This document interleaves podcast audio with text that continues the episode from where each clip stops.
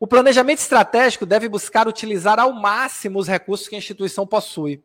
Isso significa fazer investimentos somente quando for estritamente necessário. Caso haja infraestrutura satisfatória de tecnologia da informação, sequer são necessárias aquisições. Para tanto, é preciso um plano de capacitação de funcionários e gestores, de forma a elevar o aproveitamento utilizado, otimizando a utilização de recursos do parque instalado. Cada vez mais eu vejo organizações investindo em mais tecnologia, mais tecnologia, e não para para utilizar as tecnologias que tem. Eu vejo vocês aí, muitos de vocês, utilizando 30, 40% do ferramental que está disponível para você agora aí na sua organização, seja ela uma clínica, seja uma operadora, seja um hospital. Então, vamos utilizar, eu costumo dizer que isso é tirar o leite da vaca. Vamos, vamos, vamos, vamos tirar o leite da vaca que nós temos, não ficar inventando coisas. E aí vamos aqui para o texto 7, análise SWOT, matriz BCG e cinco forças de Porter. Atingir os principais objetivos de um planejamento estratégico implica em conhecer os fundamentos e aplicabilidade das metodologias. Análise SWOT, matriz BCG e cinco forças de Porter. E olha, por incrível que pareça, eu uso essas ferramentas em todo o planejamento estratégico que eu faço são as ferramentas clássicas. Eu uso as clássicas e as modernas, e nós vamos chegar aqui nas modernas. O agrupamento dessas ferramentas dentro da gestão hospitalar ajuda na estruturação do modelo de negócio, levantamento do público-alvo e serviços que mais geram receita, além da identificação de oportunidades e ameaças no mercado. O papel da análise SWOT, forças, fraquezas, oportunidades e ameaças, é analisar a situação da organização de dois pontos de vista: o ambiente interno, identificando as forças e fraquezas, e o ambiente externo, elencando as oportunidades e ameaças às quais a instituição está sujeita. A técnica foi fundamentada por Kenneth Andrews e Roller Christensen, com o objetivo de aprimorar o planejamento estratégico empresarial, que era bastante estimulado nas escolas tradicionais norte-americanas ao longo da década de 60 e 70. A contribuição da análise SWOT é claramente perceptível, por exemplo, quando ocorrem crises financeiras de alcance nacional. Oh, no, nosso país, o que mais tem é crise. Agora, agora, depois da pandemia, então, é crise, pandemia é tudo. Esse cenário é caracterizado pelas altas taxas de desemprego e consequente redução de beneficiários da saúde suplementar. Quantos de nós não estamos vivendo isso, hein? Com a metodologia, o gestor identifica as adaptações necessárias ao negócio, considerando o momento atual do mercado. Também é possível auxiliar hospitais na análise de cenário no caso da ampliação da rede de atendimento por meio de fusões e aquisições. Olha, eu já falando lá em 2016 de fusões e aquisições. Foco no serviço.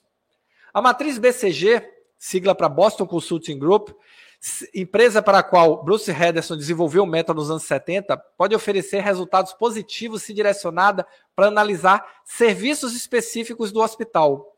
Ela é baseada no ciclo de vida dos produtos ou serviços, em sua participação no mercado e no potencial de crescimento.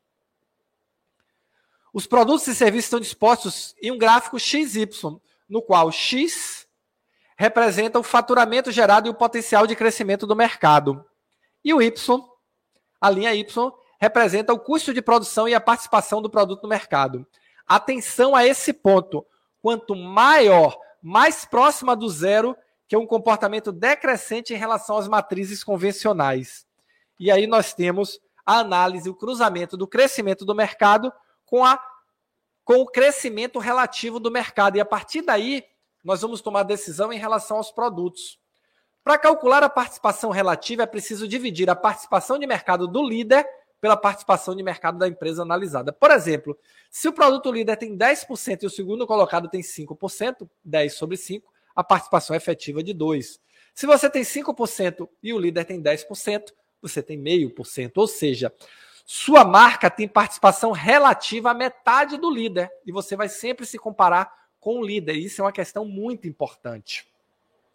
Após o preenchimento do gráfico, cada produto é classificado conforme o quadrante no qual foi inserido, sendo vaca leiteira, o quadrante de categoria madura, com maior participação relativa no faturamento mas índices baixos de custo e crescimento de mercado. Não requer quase nenhum investimento em marketing o produto e serviço gera caixa para rodar. Vaca leiteira é aquele que nós vamos, ó, tirar, tirar, tirar, tirar, tirar, tirar para sustentar o crescimento e o investimento da organização. É aquele produto que está maduro. Estrela apresenta altos crescimentos e gera caixa, mas requer altos investimentos, por ser um produto ou mercado em ascensão, um mercado em crescimento. A ideia é que esses altos investimentos ajudem o produto ou serviço a se firmar para que quando o mercado esteja maduro, ele se transforme numa vaca leiteira. Menos investimento, mais resultado. Dúvida ou criança problema. Tem caixa negativo. É preciso decidir se ele será levado a uma condição de estrela ou deve ser interrompido. Esse é aquele produto que a gente precisa investir, mas tem dúvida, a nossa participação no mercado é baixa, o mercado não cresce tanto. E o cachorro abacaxi, produto com baixo índice de participação no mercado com baixo índice de crescimento. Por exemplo, um hospital possui uma maternidade com alto investimento, mas retorno baixo, já que o número de nascimentos está em queda. Identifica que o setor de oncologia apresenta alta demanda e traz mais receita para a organização.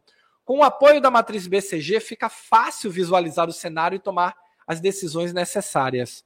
Vejam que nós vamos construindo este processo, nós vamos construindo esse processo analisando com a matriz BCG o nosso portfólio. A matriz BCG é uma ferramenta de análise de portfólio. Foco na concorrência. Outra ferramenta de análise de competitividade empresarial é o modelo das cinco forças de Porter. Ele foi desenvolvido ele foi desenvolvido para analisar a concorrência entre empresas e o seu funcionamento considera cinco fatores, as cinco forças competitivas, que devem ser detalhada, detalhadamente avaliados para que então surja uma estratégia empresarial eficaz.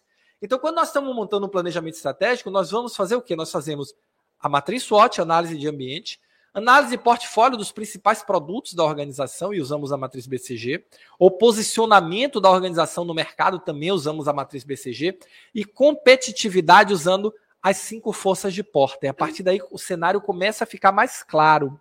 Criado no fim dos anos 80 pelo professor Michael Porter, o modelo se difundiu rapidamente como recurso completo para se analisar o ambiente competitivo. Essa ferramenta auxilia na identificação de ameaças de novos entrantes e produtos substitutos, poder de barganha dos fornecedores e dos compradores e rivalidade entre os concorrentes. Vocês repararam nos últimos anos com esse processo de consolidação como concorrência é um termo que chegou para ficar na saúde? Agora, todo mundo se preocupa com concorrência. Todos os hospitais falam em resultado. E resultado não é mais apenas resultado assistencial. Resultado é resultado financeiro, resultado do balanço. Por quê? Porque empresa tem coração, não tem balanço. E cada vez que nós pensamos em resultado, você, como gestor, seja você da alta gestão, da diretoria, um CEO, um superintendente, ou da média gestão, um gerente, um coordenador, ou da gestão mais da base, um supervisor, não importa o seu nível dentro da organização. Você precisa ter o plano da sua área, como você vai atingir os resultados? Quais são os resultados que você precisa entregar para isso? E você gostou desse vídeo? Quer saber mais? Assista o vídeo completo no YouTube. Vai lá, aqui embaixo está o endereço www.youtube.com.br. Estou te esperando.